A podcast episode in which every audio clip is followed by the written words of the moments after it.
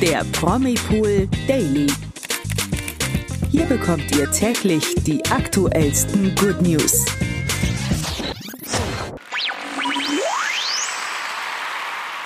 Hallo und herzlich willkommen zum Promipool Daily Podcast. Heute mit mir, Imke. Und mit mir, Nathalie. Wir sprechen heute über aufgeheizte Gemüter, ob in Reality-Shows oder im echten Leben. In der Promi-Welt liegt Ärger in der Luft. Das klingt auf jeden Fall nach einer turbulenten Folge. Bleibt also dran und hört die Promi-News des Tages im Promipool Daily. Legen wir mit Love Island los. Gestern oh ging ja. es dort mal wieder heiß her, aber nicht nur, weil die Kandidaten natürlich alle fabelhaft aussehen, das äh, ist ja klar, sondern weil vor allem eine Isländerin so richtig hochgekocht ist. Und ja, Grund dafür war ihr eigenes Couple, von dem sie sich ganz schön provoziert gefühlt hat. Mhm, dabei ging es nämlich um Nico und Jennifer. Ja, und wie Männer manchmal ja sein können, profilierte sich Nico mit einer Sexgeschichte aus der Vergangenheit. Blöd nur, dass er offensichtlich nicht darüber nachgedacht hat, dass seine Herzensdame Jennifer neben ihm lag und das eventuell nicht so cool finden könnte. Ja, ganz genau. Die hat nämlich eigentlich offiziell gedöst, aber wir kennen das ja, Frauen haben ihre Ohren überall. und sie lauschte dann, was ihr Nico da so den anderen zu erzählen hatte. Ja, und der berichtete dann von einer Clubnacht aus der Vergangenheit, wo er mit einem Kumpel unterwegs war und der hatte seine Cousine dabei. Mhm. Und ja, ganz oberflächlich gesagt, sah die wohl sehr, sehr gut aus und er hatte sich dann in sie verguckt. Ja, und dann haben sie danach weitergefeiert, wie er so schön gesagt hat. Und darunter können wir uns ja alle vorstellen, was damit gemeint ist. Ja, auf jeden Fall. Ja, und dann die arme Jennifer daneben, die wahrscheinlich dann direkt Kopfkino hatte. Ja. Ähm, sie ist dann aufgestürmt und meinte, dass sie sich erstmal ein paar Gedanken machen muss. Und im Sprechzimmer flossen dann die Tränen, als sie dann nochmal zu dieser Aktion ja. dann gefragt wurde. Ja, echt die Arme. Die ist halt auch wirklich sehr temperamentvoll, die Jennifer. Und der Nico ist da so ein bisschen tapsig unterwegs, was den Umgang mit anderen Frauen angeht. Da kann man nämlich nur noch mal das Höschengate ansprechen, was schon bereits vorgefallen mhm. ist. Äh, denn es ist nicht der erste Zoff zwischen den beiden und Nico hat da anscheinend auch nichts dazugelernt. Denn für alle, die das noch nicht mitbekommen haben oder die Sendung bisher nicht zu 100 Prozent aufmerksam verfolgt haben, wie ich natürlich, kann ich das nochmal eben ganz kurz erzählen. Und zwar, nachdem Jennifer in die Villa als Granate eingezogen ist, war Nico ja von Anfang an hin und weg von ihr und hat gesagt, jo, die will ich haben und hat sich da direkt dran gemacht. Und ja, Jennifer hat sich dann eben als eine Frau entpuppt, die einfach sehr viel Aufmerksamkeit von ihrem Mann fordert und ja, die dann auch irgendwie das nicht so toll findet, wenn der Mann denn den anderen Frauen oder generell anderen Frauen da mehr Aufmerksamkeit schenkt. Und dann gab es da einen Abend, wo eine andere Eiländerin so ein sehr knappes, sexy Outfit anhatte. Und als sie sich dann da so ein bisschen bewegt hat, ist ihr Höschen hervorgeblitzt und Oha. Nico hat das Ganze nicht unkommentiert gelassen und ja, bei Jennifer daraufhin 180 Grad hochgefahren und die fand das gar nicht cool. Die beiden konnten das dann klären, aber ja, jetzt gibt's ja schon wieder den nächsten Ausfall von Nico. Ja, ganz genau. Also jetzt ist wieder was los zwischen den beiden. Aber auch diesen Konflikt scheinen die beiden in einem Vier-Augen-Gespräch geklärt haben zu können. Ob jetzt wohl mal endlich Ruhe und Harmonie zwischen Nico und Jennifer einkehrt? Was glaubst du? Na, na, ich, ich bin da nicht so überzeugt von. Ich glaube tatsächlich, dass die so ein Couple sind, die sich öfter mal in den Haaren liegen werden. Und ich glaube mm. auch, dass die vom Typ so drauf sind, dass die das vielleicht irgendwo auch brauchen. Ich meine, es gibt ja so Leute, die da irgendwie. Mm. Ich, bin, ich bin zum Beispiel ein super harmoniebedürftiger Mensch. Also Streit kann ich gar nicht und ich gehe dem auch ganz gerne wirklich aus dem Weg. Und ja. wenn das dann doch mal irgendwie zu Unstimmigkeiten kommt, dann bin ich immer der Typ, der das direkt irgendwie auch sachlich und nicht nicht irgendwie großartig mit Wut oder so klärt. Ich kann das auch gar nicht. Also wütend sein ist nicht meine Stärke. Und ähm, die beiden sind da aber, glaube ich, ein bisschen anders. Die haben da schon mehr Pfeffer und Feuer und äh, die können da, glaube ich, ganz gut hochkochen. Und deswegen glaube ich auch, dass es da nochmal öfter irgendwie zu Reibereien kommt. Aber mhm. ich finde auch, dass die beiden sehr, sehr gut zusammenpassen und ähm, dass sie das, glaube ich, also dass sie sich da trotzdem gefunden haben. Und deswegen bin ich gerade bei den beiden auch sehr gespannt, wie das noch bei Love Island weitergeht, muss ich sagen. Ja, und damit bist du sicherlich nicht alleine. Und jetzt kommen wir zu einem weiteren spannenden Fall, von dem wir wahrscheinlich noch etwas länger sprechen werden, nämlich zu Oliver Pocher. Kurze Vorgeschichte, was da passiert ist. Oliver Pocher besuchte am Wochenende einen Boxkampf in Dortmund von seinem Kumpel Felix Sturm und dort saß er nichtsahnend in der ersten Reihe mit seinen Begleitern Mola Adebisi und Christoph Daum. Und dann kam plötzlich Rapper Fat Comedy auf ihn zu und verpasst ihm eine fette Ohrfeige, wie wir es zuletzt auch gesehen haben bei Will Smith nochmal bei den Oscars. Und ließ das Ganze fürs Internet filmen, um sich dort dann eben feiern zu lassen für seine ja. Aktion, wie Oliver Pocher nun in einem IGTV nachträglich berichtet hat. Ja, ich finde diese ganze Geschichte echt ganz schön krass. Also generell dieses ganze Ohrfeigengeld, ja. was da gerade unterwegs ist, da musste ich also. erstmal durchatmen, als ich das am Wochenende danach alles mitbekommen habe.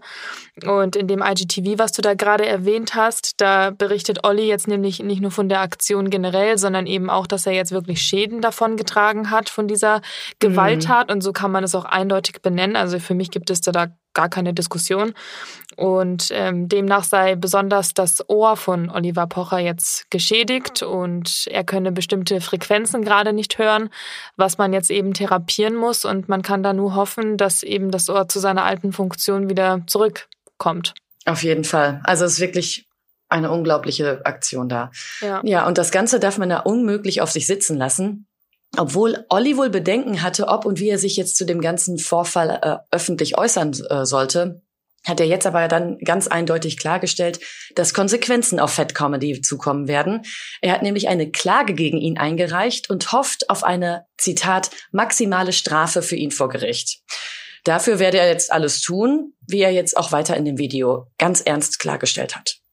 Ja, absolut. Und da kann man natürlich nur spekulieren, was da jetzt an Konsequenzen eben für Fat Comedy kommen können oder was da jetzt eben für ihn droht. Aber ich muss sagen, dass Oliver Pocher in dem IGTV doch sehr, sehr ernst und auch, ja, also so wirkte, dass er das wirklich auch umsetzt und dass er da jetzt alle Hebel in Bewegung setzen wird, damit eben da eine deftige Strafe auch bei rauskommt.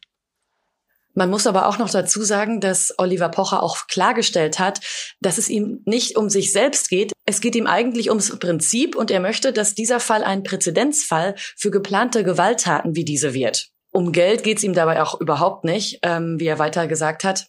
Und sollte er welches bekommen, dann würde er das dann natürlich auch für Spenden nutzen, meinte er. Ja, das ähm, glaube ich ihm auch. Und über die Hintergründe, die wir da von Fat Comedy jetzt können wir auch nur spekulieren. Also da ist jetzt auch nicht besonders mhm. viel bekannt. Oliver Pocher konnte sich da auch nichts erklären. Äh, nach eigener Aussage kennt er ihn persönlich nicht mal. Aber was dieser Fall jetzt eben auch gezeigt haben sollte oder spätestens die Ohrfeige auch bei den Oscars, dass eben keine Gewalt die Lösung für irgendwas ist oder für irgendein Problem. Also das sollte jetzt wirklich, wirklich eindeutig allen klar sein. Das geht einfach nicht. Ja, verstehe ich auch gar nicht alleine überhaupt auf die Idee zu kommen, jemandem eine zu klatschen und sich dafür feiern zu lassen. Ja, Oliver Pocher polarisiert ja auch. Also das ist ja wirklich ein Mensch, der den lieben die Menschen oder den hassen die Menschen. Aber ja. meiner Meinung nach geht es eben da überhaupt nicht in diesem Fall drum, ob er nun eben gemocht oder nicht gemocht wird. Ja, genau. Und ob man jetzt Oliver Pocher mag oder nicht, ich meine, man haut doch einfach keinen. Es ist, wenn ich jemanden nicht mag, dann hau ich dem doch nicht eine runter, wenn ich den erst recht nicht kenne. Also wirklich. Ja, und über die Konsequenzen sollte man sich auch eigentlich bewusst sein. Also ich hoffe, dass er sich da schon darauf vorbereitet hatte und eben da auch mit dem rechnet, was jetzt wohl voraussichtlich kommt. Ja. Genau, aber jetzt widmen wir uns mal wieder etwas freudigeren Themen. Es geht nämlich in den News des Tages mit positiven Nachrichten weiter.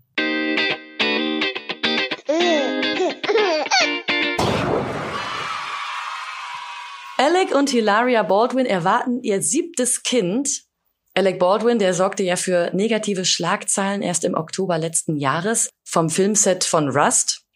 Denn da hat er nämlich ähm, eine Waffe benutzt und hat dann damit geprobt. Die sollte eigentlich nicht geladen gewesen sein, war sie dann aber doch. Und dann hat der äh, Schauspieler versehentlich die Kamerafrau Helena Hutchins erschossen. Ja, aber jetzt gehen seine Frau Hilaria und er aber wieder mit positiven Neuigkeiten an die Öffentlichkeit.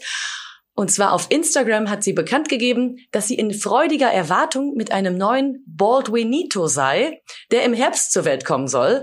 Und für das Paar ist es, wie gesagt, schon das siebte Kind. Herzlichen Glückwunsch. Ja, auch von meiner Seite kann man nur hoffen, dass die Familie jetzt wieder ein bisschen mehr Frieden findet. Da ging es ja wirklich drunter und drüber. Ja. Und das wird die Familie wohl auch noch ein bisschen länger verfolgen, die ganze Geschichte.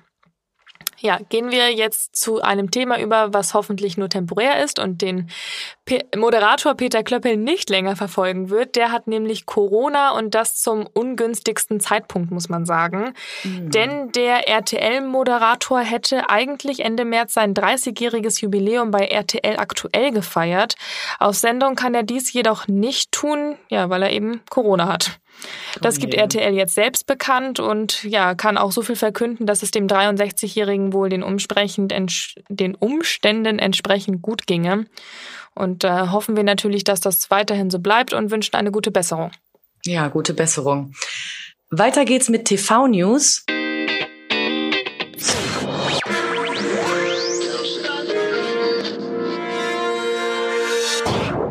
Und zwar gibt es freudige Nachrichten für alle DSDS-Fans, denn der Moderator Marco Schreil kehrt zur Show zurück, wie RTL jetzt verraten hat. Es ist ja schon zehn Jahre her, dass man ihn bei DSDS gesehen hat und Marco wird jetzt 2022 wieder durch die Live-Shows führen und kann es kaum erwarten.